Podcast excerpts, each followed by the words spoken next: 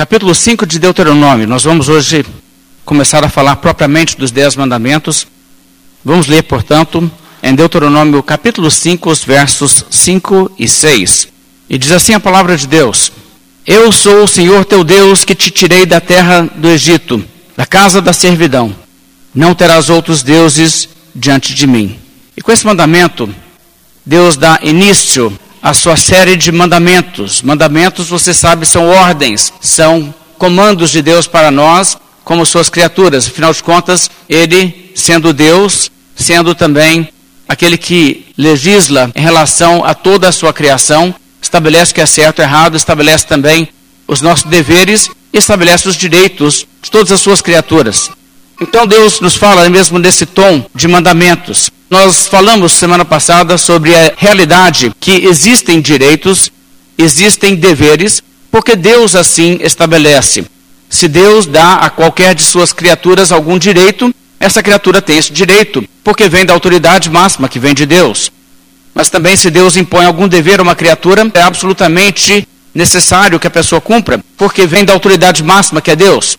Então, Deus, que é o Senhor de tudo, o dono de tudo, aquele que tem a prerrogativa de estabelecer não somente os valores, como também os papéis de cada um, nos dá, na forma de mandamentos, aquilo que então vem a ser o padrão de toda ética e de toda moralidade que é correta.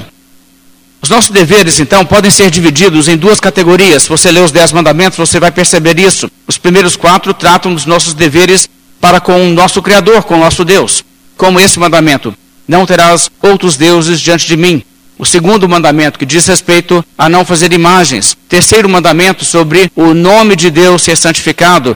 O quarto mandamento, em relação ao dia de descanso. Esses mandamentos têm a ver propriamente com o dever para com Deus e resguardando, por assim dizer, os direitos de Deus. Os nossos direitos como seres humanos e os nossos deveres para com o próximo, então, são abordados naquilo que chamamos muitas vezes da segunda tábua da lei. Começando no quinto mandamento, em relação ao pai e mãe, honrar pai e mãe. Depois os outros todos têm a ver com o próximo. Não matarás, não furtarás, não cometerás adultério, não dirás falso testemunho, não cobiçarás aquilo que é do próximo. Todos esses mandamentos têm a ver com o nosso relacionamento para com o próximo e os nossos deveres em respeitar o próximo. Então poderíamos dizer dessa maneira: a lei de Deus se divide em duas categorias: o nosso dever em termos de amar a Deus e o nosso dever em termos de amar o próximo. E Jesus, de fato, resumiu toda a lei em dois mandamentos. Questionado sobre qual seria o grande mandamento, o mais importante mandamento, respondeu prontamente que o principal é: Ouve, ó Israel, o Senhor nosso Deus é o único Senhor. Amarás, pois, o Senhor teu Deus de todo o teu coração, de toda a tua alma, de todo o teu entendimento e de toda a tua força. O que é, em resumo, uma elaboração do primeiro mandamento. E ele diz que o segundo mandamento em importância é: amarás o teu próximo como a ti mesmo. Não há outro mandamento maior do que estes, esses dois. Então Deus coloca nessa ordem. Agora Jesus faz questão de dizer: o principal mandamento é: amarás o Senhor teu Deus de todo o teu coração, de toda a tua alma, de todo o teu entendimento, de toda a tua força. Esse é o principal, esse é o primeiro, esse é o mais importante. Em relação ao próximo, esse é o segundo em importância. Ele vem depois do primeiro. Então existe uma hierarquia de importância aqui. Agora, você vai perceber que todos os demais mandamentos, onde Deus dá detalhes em relação a como se conduzir em relação ao próximo ou como conduzir em relação a Deus, poderíamos entendê-los como especificações de Deus em relação ao que significa amar a Deus e o que significa amar ao próximo. Como que eu vou saber o que significa amar a Deus? Como que eu posso amar a Deus? Certamente, amar a Deus não significa fazer qualquer coisa que eu queira fazer e chamar isso de homenagem a Deus. Você sabe que pessoas têm buscado homenagear a Deus de maneira que Deus considera totalmente abominável. Então não é dessa maneira. Eu, eu faço o que eu quiser e eu faço porque amo a Deus. Certamente você não gostaria que pessoas fizessem assim com você, né? Sem consultar a você, sem preocupar de te conhecer, saber o que te agrada, resolverem por si mesmas como irão te agradar e impor isso em você. Não é assim que você quer ser agradado. Então, se nós vamos amar a Deus, isso significa que teremos que primeiro conhecê-lo, ouvi-lo, saber o que ele quer para que possamos de fato fazer aquilo que agrada a Ele. Então, se fazer aquilo que agrada a Deus requer ouvi-lo, só poderá realmente amar a Deus aquele que ouvir atentamente a maneira que Deus explica. É assim que eu quero que vocês façam para comigo. E então fizer isso. E é por isso que Jesus Cristo disse: Se me amais, guardareis os meus mandamentos. Está vendo? Deus não quer que nós sejamos criativos em como amá-lo, ele quer que nós guardemos os seus mandamentos. E em relação ao próximo, o que significa realmente amar o próximo? Existe um sentido em que você pode dizer, ah, eu sei o que é bom para o meu próximo, deve ser aquilo que eu também quero para mim. Ou eu pergunto para ele, mas existe também a realidade que, com nosso conhecimento limitado, nós somos incapazes de determinar, em última análise, o que realmente é bom para o nosso próximo. É possível que uma pessoa acredite bom para ela é uma coisa que na verdade é terrível para ela. Só poderá realmente dizer é assim que você está fazendo o bem ao seu próximo, uma pessoa que for onisciente e souber tudo sobre essa vida e o porvir. E se uma pessoa não tiver noção do que, que é a consequência de longo prazo na vida de uma pessoa, não será realmente amar uma pessoa, fazer por aquela pessoa o que ela quer. Você sabe que você trata muitas vezes com crianças assim, né? Você dá para a criança o que é para o bem dela a longo prazo e não o que ela quer de imediato. Ou talvez ela queira só balas e coisas que não são exatamente a melhor coisa para a sua vida nesse momento. E nós não vamos dizer assim: ah, eu amo meu filho, eu amo minha filha, então eu faço todas as vontades dela. Você sabe que não pode ser exatamente assim. Agora, eu estou sugerindo que, mesmo como adultos, nós nunca chegamos ao ponto de dizer, nós sabemos sim tudo agora, agora podemos dizer o que realmente é o melhor para se fazer comigo. Se você me ama, você terá que fazer assim.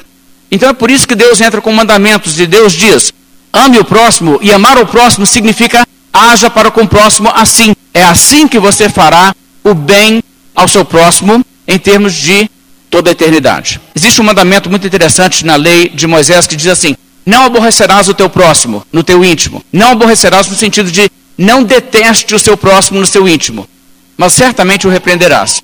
Ou seja, se você vê que ele está seguindo um caminho de erro, de autodestruição, é muito cômodo tomar a postura que diz: é, eu não vou falar com ele que ele está fazendo mal a si mesmo. Veja que isso é detestá-lo no seu íntimo. E muitas vezes pessoas dirão assim: ah, mas se eu falar com ele, essa pessoa não vai gostar. Então eu, eu não quero desagradar essa pessoa.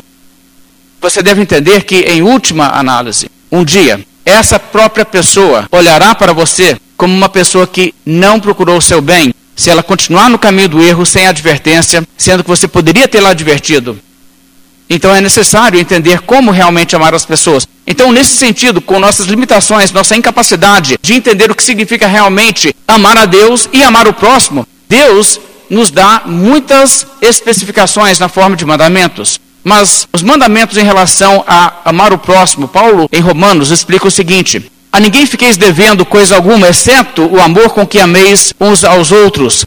Pois quem ama ao próximo tem cumprido a lei. Pois isto, não adulterarás, não matarás, não furtarás, não cobiçarás, e se há qualquer outro mandamento, tudo nessa palavra se resume: amarás o teu próximo como a ti mesmo. O amor não pratica o mal contra o próximo, de sorte que o cumprimento da lei é o amor. Então agora vamos pensar sobre o que a Bíblia está dizendo.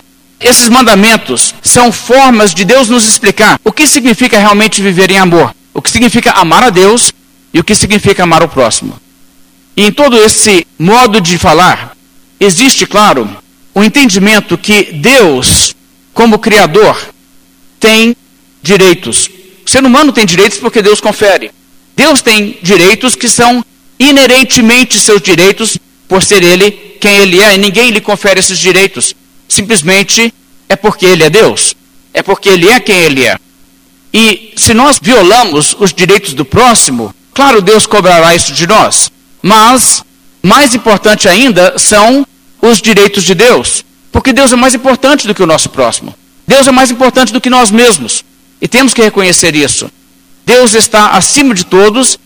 E se nós violamos os direitos de Deus, na verdade, estamos cometendo um erro muito, muito mais grave do que nós somos capazes de compreender. Violar os direitos de Deus é seríssimo. É violar os direitos não de alguém que é o nosso igual, mas alguém que é superior a nós.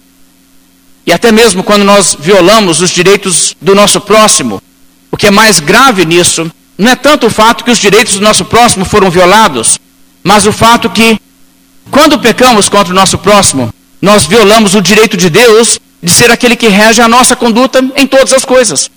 Então, todo pecado contra o próximo é primeiramente um pecado contra Deus, depois, em segundo lugar, um pecado contra o próximo. Então, é importante entender isso. Deus é primordial. Ele é acima de tudo e ele é aquele que deve ser acima de tudo respeitado e reverenciado. Ou na linguagem de Jesus Cristo, novamente, citando o Velho Testamento, o principal de todos os mandamentos é: o Senhor, nosso Deus, é o único Senhor. Amarás, pois, o Senhor teu Deus de todo o teu coração, de toda a tua alma, de todo o teu entendimento e de toda a tua força. Esse é o principal mandamento. E é desse mandamento exatamente que a Bíblia fala em primeiro lugar, quando começa então a nos falar dos mandamentos de Deus. E é claro, você entende que os dez mandamentos são um resumo da lei de Deus. Há outros mandamentos além dos dez mandamentos. Mas esses são um resumo da essência da lei de Deus para nós. Agora, eu quero ressaltar o fato que desprezar a Deus e violar os direitos de Deus de ter toda a reverência e de ter o amor supremo é de fato o pecado mais grave, porque nossa sociedade não pensa assim. Se Jesus Cristo enfatiza isso, ele diz que o mandamento mais importante de todos é esse: amarás a Deus de todo o teu coração, de toda a tua alma, de todo o teu entendimento de toda a tua força. A pergunta é: você tem cumprido esse mandamento? Você tem sido consistente em viver assim? Qualquer pessoa que olhar para isso, procurar realmente refletir, perceberá que nós não temos guardado esse mandamento tão bem assim nada. E se nós não guardamos esse mandamento, nós pecamos em que sentido? Bem, nós quebramos o mandamento mais importante de todos. Hoje em dia as pessoas tratam de uma maneira que despreza a Deus, quando dizem coisas do tipo assim: Não, é possível uma pessoa ser uma pessoa muito boa sem ser religiosa ela pode ignorar a primeira tábua da lei. Se eu só cumprir a segunda tábua da lei, ser uma pessoa boa? Sério? Não, claro que não. Se ela não cumpre a primeira tábua da lei, ela está cometendo os pecados mais graves que existem. Equivale a dizer o seguinte: amar a Deus não importa, não, sabe? Isso alguém pode fazer ou pode deixar de fazer, que dá na mesma. Agora, o ser humano é importante, sabe? O ser humano é muito importante. Se não tiver respeito pelos direitos de um ser humano, Aí é falta grave. Olha que inversão. Sabe, isso só faria sentido se não existisse realmente um Deus. Cuidado que a mentalidade incrédula não contamine sua mente. Porque isso acontece, irmãos. Nós devemos tudo a Deus. Todas as bênçãos que temos, todas, vêm dele. Todos os nossos direitos vêm dele. Toda a nossa dignidade vem dele. Nós devemos a Deus a nossa própria existência. Ele tem sido e é o nosso benfeitor. Podemos ignorá-lo? Se pais criam filhos com muito amor e os filhos não correspondem em amor e gratidão, todos concordam que isso é impróprio. Quanto mais a nossa dívida é enorme para com Deus. Então vamos falar dos direitos de Deus. Qual é o dever do ser humano para com Deus? Em primeiro lugar, não terás outros deuses diante de mim. Esse é o primeiro mandamento. Como assim não ter outros deuses? Existem outros deuses para concorrerem com Deus que poderíamos colocar no lugar de Deus? No sentido ontológico da palavra, não, não existe outro ser supremo, eterno, autoexistente, criador de todas as coisas, só existe um Deus. Mas é claro que pessoas nem sempre entendem isso e pessoas adoram deuses falsos. E é por isso que a Bíblia coloca nesses termos. Não é que existe realmente outro Deus, mas é que na mente das pessoas existem. Paulo explica dessa maneira. No tocante à comida sacrificada a ídolos, sabemos que o ídolo de si mesmo nada é no mundo e que não há senão um só Deus. Então, esse pessoal que pratica idolatria, que vão, por exemplo, naqueles templos pagãos lá em Corinto, tinham lá ídolos e divindades nos quais eles acreditavam. Ele diz: Olha, nós sabemos que só existe um Deus. E esses outros aí, na verdade, nem são deuses. E ele então prossegue diz porque ainda que há também alguns que se chamem deuses, quer no céu ou sobre a terra, como há muitos deuses e muitos senhores, todavia para nós há um só Deus, o Pai, de quem são todas as coisas e para quem existimos, e um só Senhor Jesus Cristo, pelo qual são todas as coisas e nós também por ele. Entretanto, não há esse conhecimento em todos, E Paulo então está destacando o fato que nós, cristãos, sabendo a verdade revelada por Deus na Escritura Sagrada e por Jesus Cristo, sabemos que existe um só Deus, mas muitas pessoas não sabem isso. E não sabendo isso, pessoas adoram outros deuses como deuses no lugar de Deus. E é isso exatamente a violação do mandamento. O termo Deus nesse verso, não terás outros deuses diante de mim, é usado no sentido de tratamento. Não terás outro que será tratado como Deus. Deus, nesse sentido da palavra, é aquilo que tratamos como Deus. E pode vir a ser qualquer coisa, na verdade. Nós podemos exaltar uma criatura ou uma coisa, um objeto, a posição de ser Deus em nossa mente e nosso coração. Será Deus com D minúsculo, mas será exatamente aquilo que a Bíblia está dizendo, é a violação do mandamento. Porque Deus é que tem o direito a ser o nosso Deus e ser o Deus de todas as suas criaturas. Esse mandamento, portanto, é violado quando a honra devida a Deus é dada a qualquer outra coisa ou a qualquer outro ser. Olhe comigo em Romanos, no capítulo 1. Eu quero que você veja o que a Bíblia diz em relação a nosso dever de tratar Deus como Deus. Se não devemos ter outros deuses diante de Deus, como é ter Deus no lugar de Deus? E a passagem aqui de Romanos capítulo 1 é clássica para expressar essa verdade. Romanos 1, a partir do verso 19, a Bíblia diz assim: Porquanto o que de Deus se pode conhecer é manifesto entre eles, porque Deus lhes manifestou. Porque os atributos invisíveis de Deus, assim o seu eterno poder, como também a sua própria divindade, claramente se reconhecem desde o princípio do mundo, sendo percebidos por meio das coisas que foram criadas. Deixe-me pausar aí no meio do verso 20 e elaborar. O que ele está dizendo é que existe um Deus, isso é manifesto pela própria criação. Na criação, Deus deu testemunho dos seus atributos, embora ele mesmo seja invisível. Os atributos desse Deus que é invisível, como o seu eterno poder, a sua própria divindade, o próprio fato que existe um Criador Deus, essas coisas claramente se reconhecem desde o princípio do mundo, e essas coisas são percebidas ao olharmos e considerarmos a criação. E então ele diz no verso 20, o finalzinho do verso: Tais homens são por isso indesculpáveis, porquanto, tendo conhecimento de Deus, não o glorificaram como Deus, nem lhe deram graças, antes se tornaram nulos em seus próprios raciocínios, obscurecendo-se-lhes o coração insensato. E ele prossegue dizendo como, ao invés de glorificar a Deus como Deus, eles mudaram a imagem de Deus em semelhança de homem e de criaturas, como animais até. E trataram essas coisas como divindades. E o que a Bíblia então está dizendo é que o correto é glorificar a Deus como Deus e dar graças a Ele.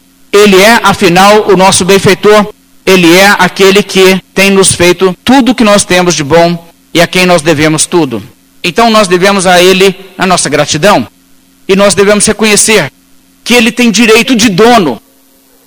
Ele é Criador. E glorificá-lo então como Deus. O que as pessoas aqui são censuradas por não fazerem, quando diz que eles não glorificaram a Deus como Deus, é algo que nós devemos realmente analisar com bastante cuidado. Glorificar a Deus não como um amigo, não como um ser a quem temos um certo respeito, mas glorificar a Deus como Deus é colocá-lo acima de tudo, é colocá-lo como nossa referência para tudo. Ele que nos manda e nós obedecemos, Ele é Senhor. É viver em função dEle, é existir para servi-lo, é buscar nele a orientação para tudo que fazemos e olhar para Ele como nosso referencial e nosso estabelecedor de valores. Quando ao invés de fazermos isso, nós glorificamos outro ser ou outra coisa, dando a outra coisa essa posição, nós glorificamos a outra coisa como Deus e violamos o mandamento, estamos colocando outro no lugar de Deus. O que pode ser colocado então no lugar de Deus em violação desse mandamento? Bem, aquilo que já referi naturalmente, deuses falsos. Mas não apenas deuses falsos, vou começar por aqui, mas prestem bem atenção. Quando pessoas acreditam que existem outras divindades, e então servem, adoram essas outras divindades, cultuam esses deuses, fazem rituais, cerimônias, sacrifícios, queimam incenso, dirigem orações, qualquer coisa da natureza. Essas pessoas estão violando o mandamento, estão tendo outros deuses no lugar de Deus. Adoração é prerrogativa exclusiva de Deus. E adorar um Deus falso é necessariamente fazer uma desfeita ao Deus verdadeiro. Agora, adorar um Deus falso não significa necessariamente adorar uma coisa inexistente. Eu acho que é importante você entender isso. Adorar um Deus falso é adorar qualquer coisa que não é digna de adoração. Por exemplo, existem pessoas que têm adorado o sol. O sol tem sido uma divindade na mente de muita gente. O sol existe? Sim, o sol existe. O sol está lá. É claro que o sol não corresponde ao que supõe a pessoa que adora o sol, porque a pessoa que adora o sol atribui ao sol em sua mente características e poderes que na verdade o sol não tem. Também o sol não é digno da adoração dessa pessoa. Mas, no entanto, o sol existe, está vendo uma pessoa que adora um Deus falso, não quer dizer que ela está adorando uma coisa inexistente necessariamente. Ela pode estar adorando uma coisa que existe. Só que não é uma coisa devida para ser adorada. Os egípcios acreditavam que o rio Nilo era uma entidade divina. O rio Nilo existe, está até hoje. O rio Ganges é venerado como divindade pelos hindus. O rio Ganges também existe. Mas esses rios, irmãos, não têm os poderes divinos que seus adoradores supõem. E também não são dignos de serem tratados como fontes de bênçãos. Aliás, os rios aos quais referi, e o sol, ou outros objetos assim da criação de Deus, nem mesmo seres são. São coisas inanimadas. Nem sabem que existem. Sol existe, mas ele não sabe que ele existe. Ele não tem capacidade para isso. E também não tem capacidade e nem direito de receber adoração e gratidão. E o que acontece quando um ser humano exalta o sol, louva o sol e agradece ao sol pelo que o sol faz por ele? É uma coisa tão absurda quanto você ajudar uma pessoa e dar para uma pessoa um recurso para sanar a sua dificuldade, e ao invés da pessoa agradecer a você, a pessoa agradecer ao dinheiro. Porque aquilo ali não teve nada a ver com a história. Não fez nada por ela. Quem fez foi você que ajudou. E nesse sentido, o sol está lá porque Deus colocou. Se o sol nos abençoa de alguma maneira, é Deus que faz o sol brilhar sobre justos e injustos. E qualquer gratidão que é dirigida a uma coisa como o sol ou como um rio, é furtada de Deus e mal empregada na adoração de um objeto, que é uma coisa sem nenhum entendimento. E Baal? Baal é um personagem que aparece muito da Bíblia. Astarote, Zeus, essas divindades das crenças pagãs, existem?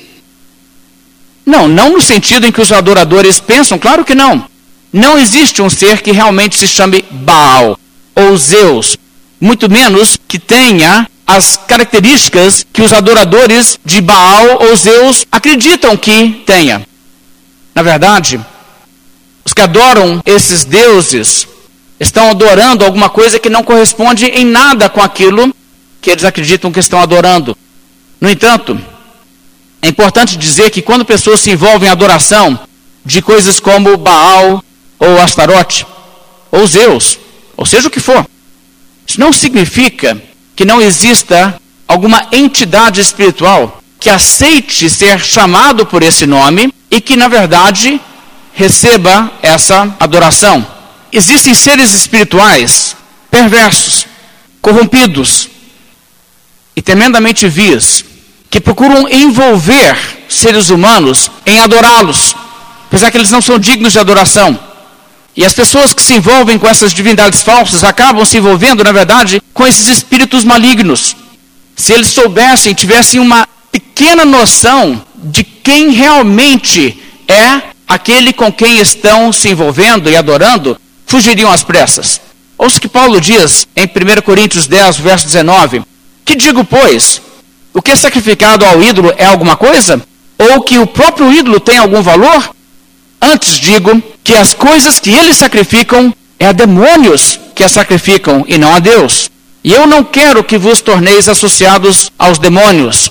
Não podeis beber o cálice do Senhor e o cálice dos demônios. Agora, isso que Paulo diz no Novo Testamento é confirmado repetidamente pela Escritura. Eu quero que vocês vejam como que o Velho Testamento ensina isso muito claramente. Levítico 17, o verso 7 diz assim: Nunca mais oferecerão os seus sacrifícios aos demônios, com os quais se prostituem. Isso lhes será por estatuto perpétuo nas suas gerações. Vocês viram o que a Bíblia diz? Está referindo-se às divindades pagãs. Quando eles faziam sacrifícios aos deuses falsos, a quem estavam realmente fazendo sacrifícios? Aos demônios. Deuteronômio 32, verso 17, a Bíblia diz: sacrifícios ofereceram aos demônios, não a Deus.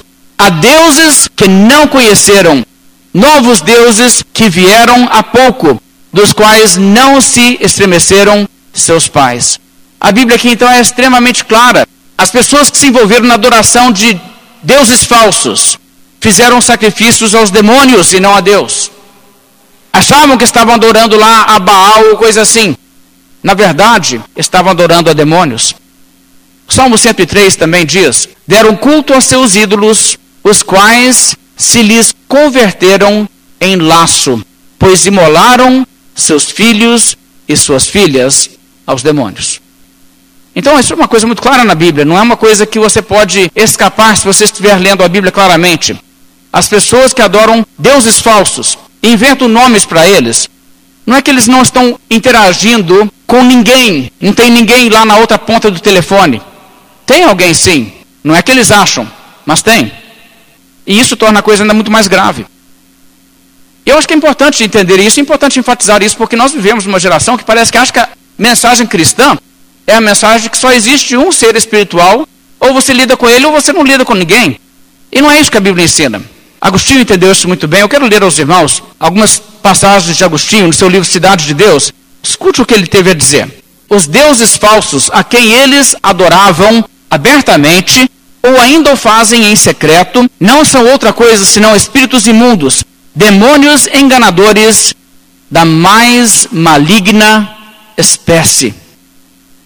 Em outro lugar ele escreve: Este fato somente a única religião verdadeira foi capaz de tornar manifesto. Ou seja, esse fato que ele está aqui relatando, uma coisa que só o cristianismo trouxe à luz e levou o ser humano a entender: que os deuses das nações são demônios impuros que desejam receber o tratamento de deuses.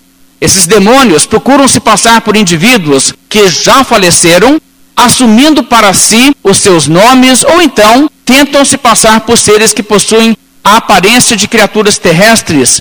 Agindo assim, com orgulho impuro, eles se alegram quando as práticas mais degeneradas e infames lhes são rendidas, como se fossem honras a divindades, e desta forma desviam as almas humanas de serem convertidas ao Deus verdadeiro.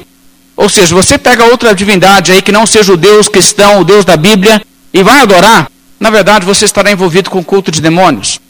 Outra passagem de Agostinho, no mesmo livro, ele diz: A verdade, conforme as Escrituras nos informam, e como tenho afirmado repetidamente, é que os demônios buscam apenas os seus próprios fins, a saber, buscam os serem eles considerados deuses e os serem reverenciados como tais, de modo que os homens sejam induzidos a lhes venerar e assim acabem se associando a eles nos pecados que esses mesmos demônios cometem para que os homens caiam sob o juízo de Deus pela sua associação com eles em sua malignidade. Então é muito claro o entendimento de Agostinho nesse ponto, e ele, na verdade, não está dizendo outra coisa, senão o que essas passagens da Escritura que lemos afirmam.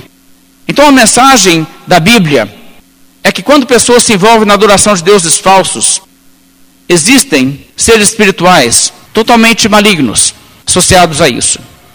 Diante dos Efésios, Lembra, Diana dos Efésios se refere a isso em Atos.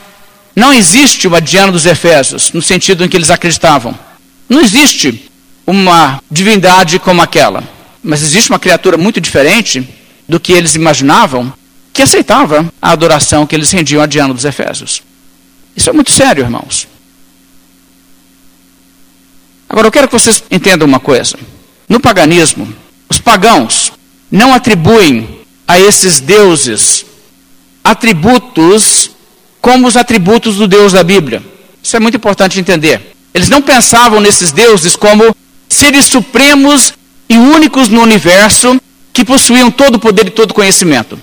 Não era dessa maneira. Vamos tomar, por exemplo, o panteão grego. Lembra que Zeus era, vamos dizer assim, o deus máximo? Mas ele não era um deus máximo, nada parecido com o deus da Bíblia. Ele era um deus, na verdade, que você podia até passar para trás.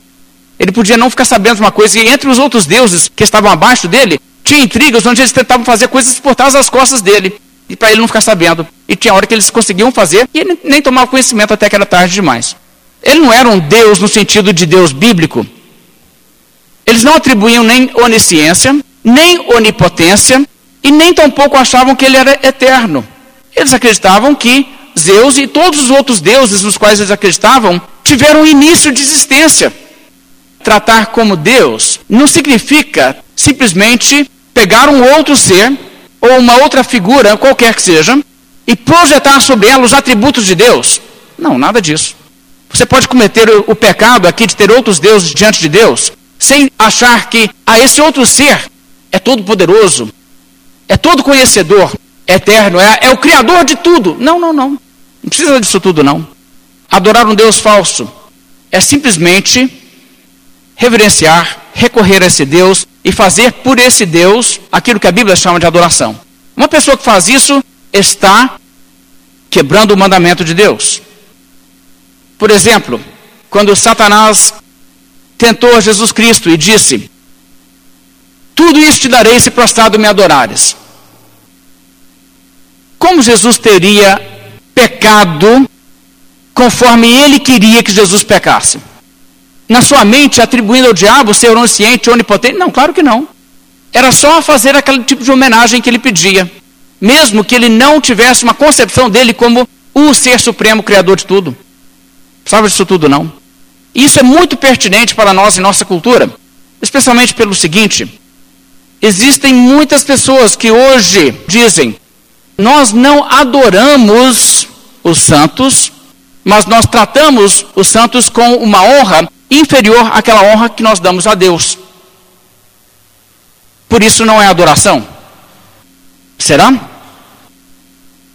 Um site da Igreja Católica aqui no Brasil tem a seguinte definição do que é adoração: a latria é o culto que se deve somente a Deus e consiste em reconhecer nele a divindade, prestando uma homenagem absoluta e suprema como Criador e Redentor dos homens, ou seja, reconhecer que Ele é o Senhor de todas as coisas e Criador de todos nós, etc. O etc é parte do próprio texto. O que eles estão dizendo? Como nós não fazemos isso aos santos, então nós não estamos cometendo um pecado de idolatria, nós não estamos adorando os santos.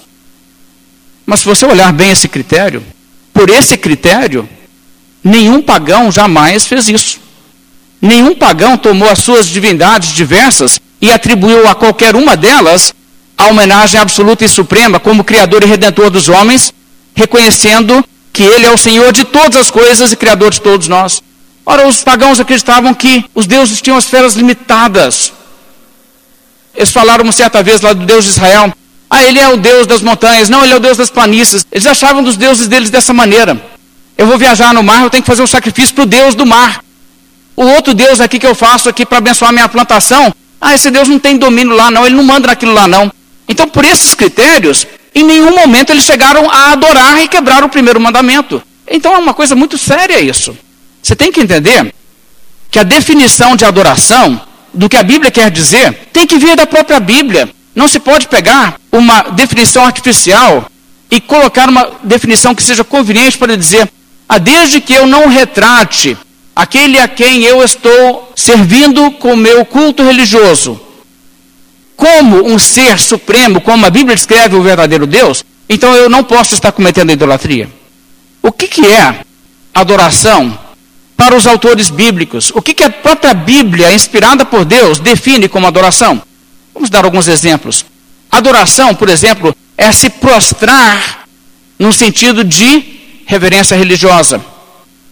Você se lembra que quando Pedro chegou na casa de Cornélio, Cornélio se prostrou perante Pedro E Pedro disse: Levanta-te, que também sou homem.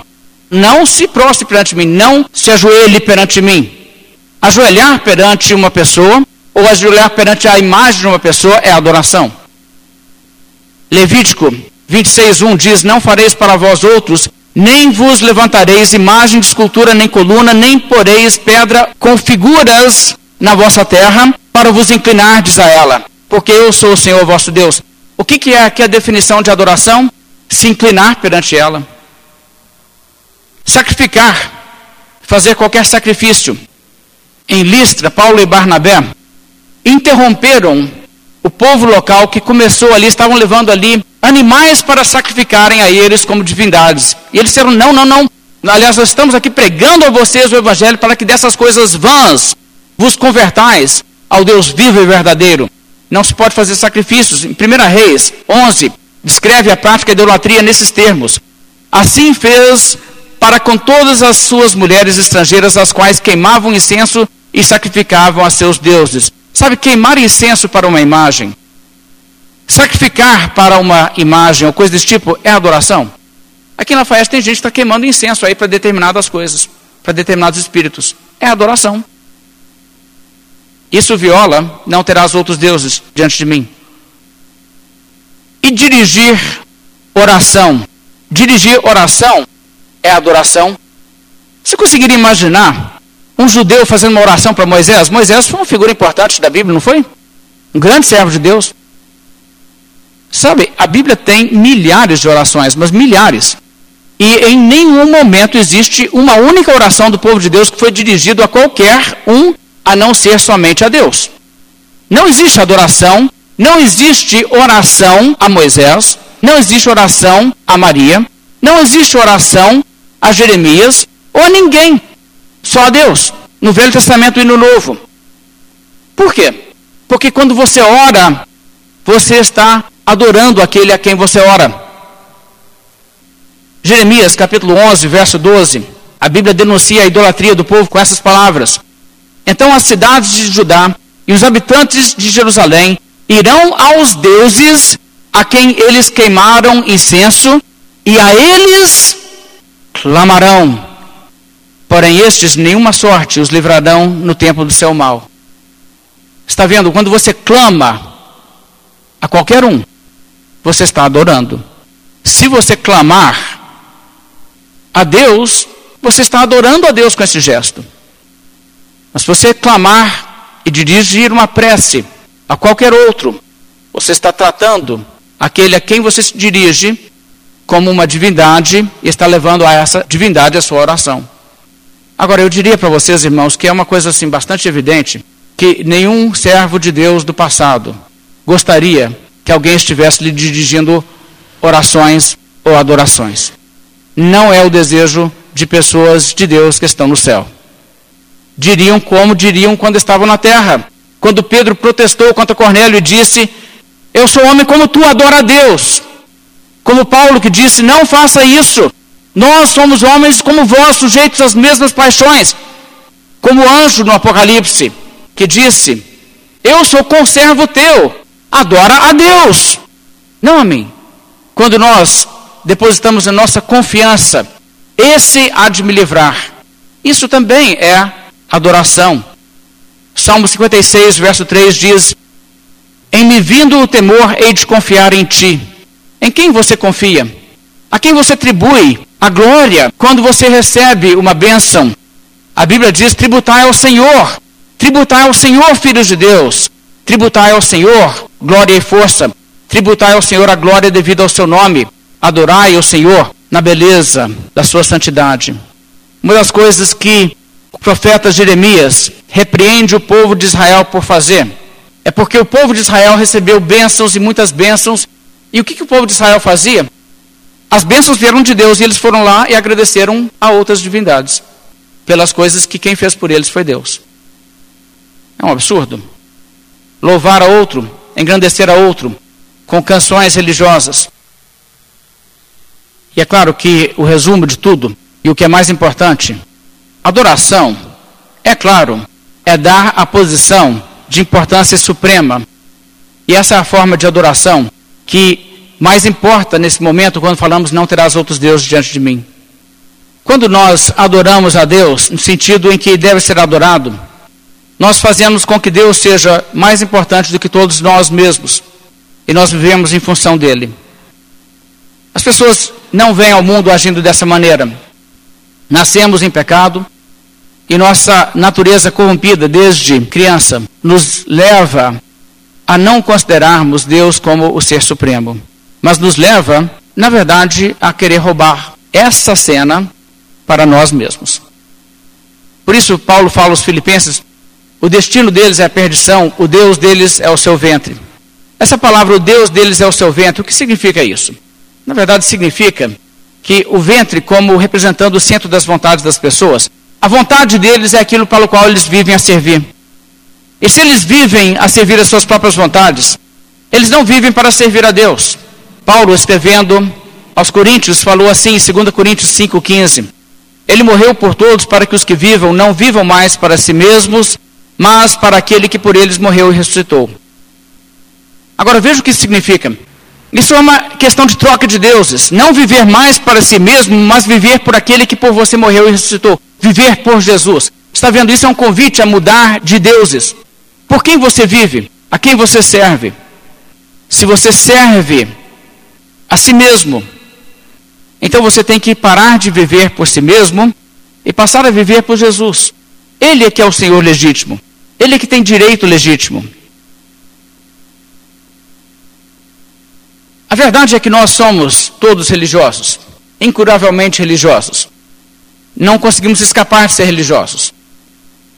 Às vezes pessoas falam assim: eu não sou religioso. Eu entendo o que ele quer dizer. Ele quer dizer que não se identifica com um grupo que é considerado uma religião. Mas não deixa de ser uma pessoa religiosa.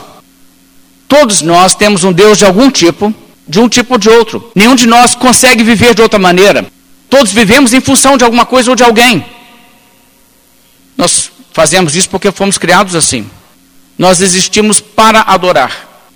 E em última análise, nós acabamos colocando alguma coisa no centro do nosso coração, no trono, e dizemos: Isso é o que mais importa para mim. Isso ou este. Jesus expressou nessa maneira: Ele disse: Ninguém pode servir a dois senhores. Porque ou há de aborrecer-se de um e amar o outro, ou se devotará a um e desprezará o outro. Não podeis servir a Deus e as riquezas. Isso é em Mateus 6. Agora, pense bem no que Jesus disse aqui. Ninguém pode servir a dois senhores. Como assim ninguém pode servir a dois senhores? Haverá um conflito inerente em você tentar ter dois deuses. Eu sei, os pagãos acabam tendo vários deuses, não? Não, na verdade eles não têm. A religião pagã, na verdade, é uma prática onde eles se envolvem com o que eles acreditam serem deuses, numa tentativa de, através do envolvimento com eles, alcançarem seus próprios propósitos. Então, em uma última análise, quem eles estão realmente servindo é a eles mesmos. Muito mais do que as divindades nas quais eles acreditam. E aqui Jesus Cristo nos fala qual seria o concorrente de Deus aqui, nesse verso. Mateus 6, 24, ele diz: Ninguém pode servir a dois senhores, ninguém pode servir a Deus e as riquezas. Ou seja, haverá um conflito. Se você amar as riquezas mais do que a Deus, você pode viver em função das riquezas. As pessoas às vezes amam as riquezas mais do que elas amam a elas mesmas. E elas se destroem por causa de riquezas. O puritano Matthew Henry expressou dessa maneira: O orgulho nos leva a transformar a nós mesmos em um Deus. A ganância nos leva a transformar o dinheiro em um Deus. A sensualidade nos leva a transformar nosso ventre em um Deus. Transformamos em um Deus tudo aquilo que estimamos ou amamos acima de Deus assim como tudo aquilo que tememos ou servimos no lugar de Deus e tudo aquilo no qual nos deleitamos ou dependemos em detrimento de Deus. Então, é nesse sentido que estamos falando. E para então entender isso, você entenderá: todo mundo tem um Deus. Todo mundo tem um Deus. Não existe uma pessoa que possa dizer assim: eu não tenho Deus na minha vida. Tem sim. Tem sim. A questão é: você tem o Deus certo? Porque o certo é não ter outro Deus no lugar de Deus. Quem é então o seu Deus? Será que você tem o Deus certo? Você pode analisar isso fazendo a si mesmo algumas perguntas. Pergunte-se a si próprio assim: Eu vivo em função de que ou de quem? Como eu decido o que farei ou deixarei de fazer? Se Deus for a referência e você decide através do que ele indica, o que ele manda, então Deus é o seu Deus. Se não for Deus, se existe outro que fala mais alto, então esse outro está no lugar de Deus. O correto é viver para servir a Deus. Como você decide a sua religião? Se você se pergunta, hum, que religião vou seguir? Como você responde isso? Alguém talvez dirá o seguinte: bem, eu quero seguir alguma religião? Nem sei se eu quero ter uma religião, de repente eu nem quero ter uma religião. Então aí está a sua resposta. Quem está decidindo? Você. Você que está determinando isso. Hum, interessante. Como que deveria ser respondida essa pergunta? Que religião que eu devo seguir? Se você escolhe a sua religião conforme a sua preferência, você não está colocando Deus acima de tudo, você está colocando a si mesmo acima de tudo. Deus conhece o seu coração. Deus sabe se você está realmente servindo a Deus. E olha, o Deus da maioria das pessoas, na maioria das religiões, inclusive em igrejas cristãs, não é o Deus Criador. Eu digo isso, irmãos, com pesar, mas isso é verdade. O certo é a pessoa dizer o seguinte: olha, existe um Criador eu vou buscar conhecê-lo, eu vou conhecer a verdade, o que ele estabelece, o que for a verdade, eu seguirei, custe o que custar. E quem determina a verdade é Deus, então eu vou descobrir a verdade e eu vou me empenhar em promover a verdade. É isso que é realmente se converter a Deus, o Deus vivo e verdadeiro. Existem muitas pessoas que estão assim simplesmente escolhendo, ah, deixa eu ver aqui. Se eu for para lá, vai ter que ser assim, ah, não quero não. É, ali está mais legal. Ah, eu gostei daquilo ali. Não é se isso aí é a verdade. É o que mais te agrada. Você ainda não entendeu que Deus tem que ser Deus e não você? Existe realmente uma causa maior do que você, pela qual você deveria viver e em função do qual você deveria fazer todas as suas coisas. Você deveria amar o seu Criador acima de todas as coisas. Ele é, enfim, a realidade máxima. Ele é real. Ele é o Deus que é. Ele é o que ele é. Sempre existiu, sempre existirá. Se existe qualquer outra coisa, é porque ele trouxe essa coisa à existência, porque foi da vontade dele. Fora dele não existe realidade. Ele define realidade. Sem ele não existe realidade. Ele é o Supremo. Ele governa todas as coisas. Quer que você queira ou não, ele será para sempre Senhor.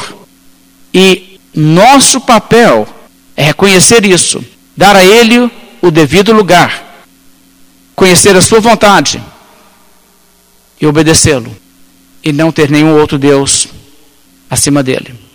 Eu quero dar um exemplo de como isso funciona. O apóstolo Paulo expressou o seguinte sentimento em relação à sua vida e a perspectiva até mesmo de morrer se prosseguisse num determinado curso. Ele disse, porém, em nada considero a vida preciosa para mim mesmo, contanto que complete a minha carreira e o ministério que recebi do Senhor Jesus para testemunhar o Evangelho da graça de Deus. Olha que coisa importante. Ele disse: Olha, a minha vida, eu não considero ela importante para mim mesmo. A minha vida, eu dei ela para Deus, ela é de Deus. Se Deus tiver um propósito com ela, então Deus faça com a minha vida o que Ele quiser. É para isso que eu vivo. Por isso que Ele diz: Para mim, o viver é Cristo.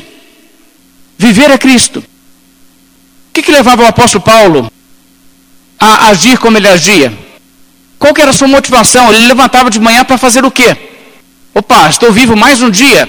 Vou empregar essa minha vida que Deus me deu mais um dia para servir ao meu Senhor. Para Ele que eu vivo. Ora, isso é que devemos fazer. É justo viver assim, porque Deus é digno disso. Jesus Cristo, quando se encarnou, viveu aqui neste mundo, viveu dessa maneira. Pense na vida de Jesus Cristo, o exemplo perfeito de ser humano. Como foi que ele viveu?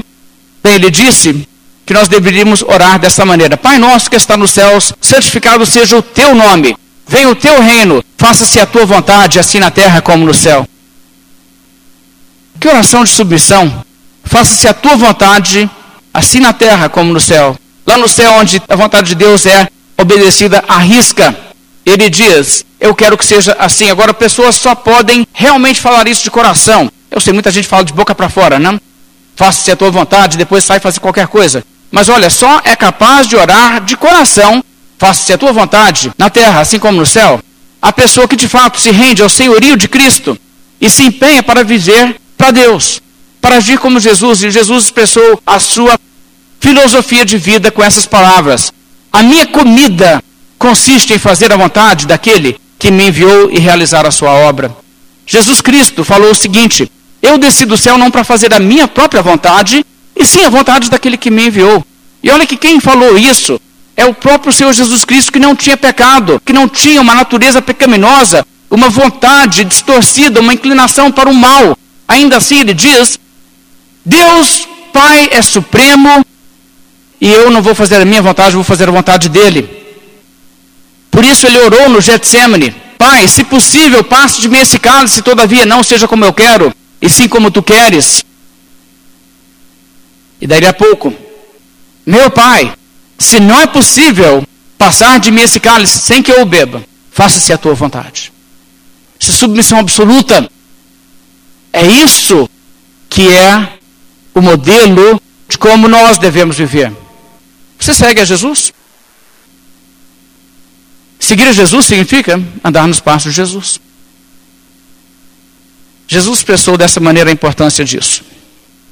Ele disse: Porque qualquer que fizer a vontade de meu Pai Celeste, esse é meu irmão, irmã e mãe, é minha família, são as pessoas mais íntimas a mim. Por outro lado, ele diz: Nem todo aquele que me diz Senhor, Senhor, entrará no reino dos céus, mas aquele que faz a vontade do meu Pai que está nos céus. Está vendo? Existem pessoas que dizem, ah, sim, Jesus é Senhor, Jesus é Senhor. Mas não fazem a vontade de Deus. Ele diz, não. Essas pessoas não vão entrar no reino dos céus. O que a Bíblia exige de nós é devoção absoluta e um reconhecimento de que Deus é o ser supremo. Nós somos insignificantes. Se nós nos rendemos a Deus, Deus nem lucra. Mas é a coisa certa de se fazer. E exige-se de nós isso. Esse é o primeiro mandamento. Não terás outros deuses diante de mim. Vamos fazer uma oração? Encerrando nossa mensagem dessa noite.